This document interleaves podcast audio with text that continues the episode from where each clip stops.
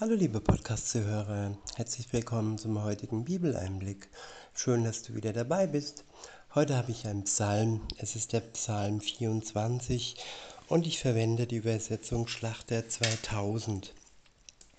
Ab Vers 1 heißt es, ein Psalm Davids. Dem Herrn gehört die Erde und was sie erfüllt, der Erdkreis und seine Bewohner wiederhole, dem Herrn gehört die Erde und was sie erfüllt, der Erdkreis und seine Bewohner.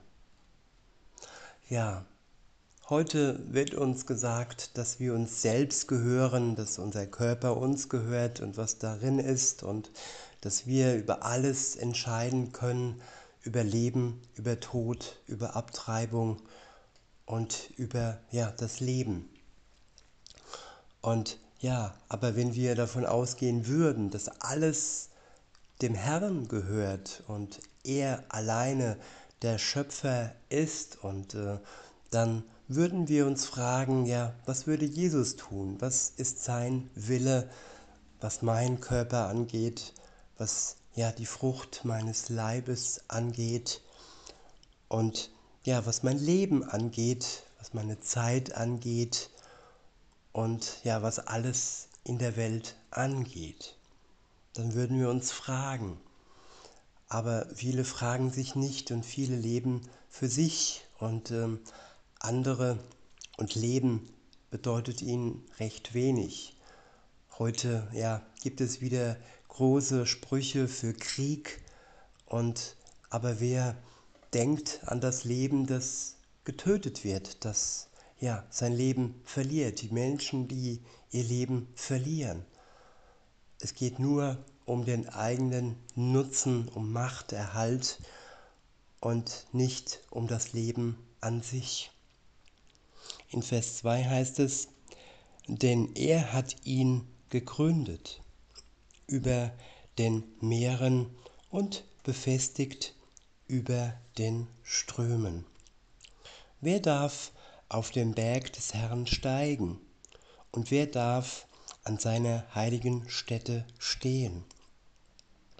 Wer unschuldige Hände hat und ein reines Herz, wer seine Seele nicht auf Trug richtet und nicht falsch schwört. Ich wiederhole Vers 4. Wer unschuldige Hände hat und ein reines Herz, wer seine Seele nicht auf Trug richtet und nicht falsch schwört. Ja, sein Herz reinhalten vor Gott, es vor Sünde bewahren und zuallererst seine Schuld sich eingestehen und das ja, Vergebungsangebot Jesu annehmen dass sein Herz wieder rein werden kann durch ja, die Tat Jesu am Kreuz für uns, nicht durch unsere Taten, unsere guten Taten und unseren Vergleich mit anderen, ja, andere, die sind so schlimm, Mörder und so weiter und so fort. Nein, es geht nicht darum, uns zu vergleichen. Es ist wichtig, dass wir ehrlich sind, dass wir uns nicht selbst betrügen und auch Gott nicht versuchen, irgendwie etwas vorzumachen. In Vers 5 heißt es, der wird Segen empfangen von dem Herrn und Gerechtigkeit von dem Gott seines Heils. Dies ist das Geschlecht derer, die nach ihm fragen, die dein Angesicht suchen. Das ist Jakob. Selah. Hebt eure Häupter empor und hebt euch, ihr ewigen Pforten, damit der König der Herrlichkeit einziehe. Ich wiederhole, hebt eure Häupter empor, ihr Tore, und hebt euch, ihr ewigen Pforten, damit der König der Herrlichkeit einziehe.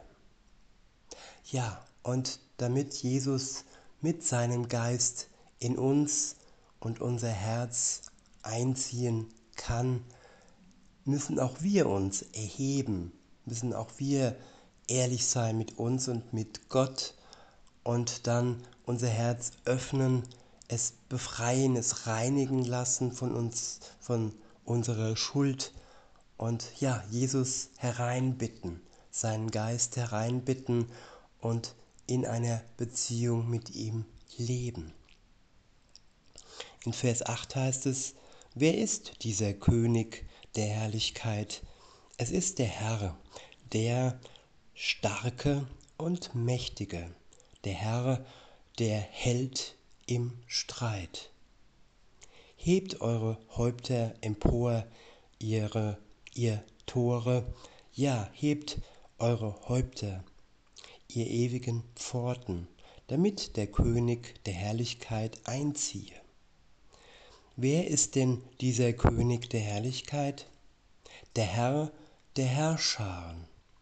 Er ist der König der Herrlichkeit.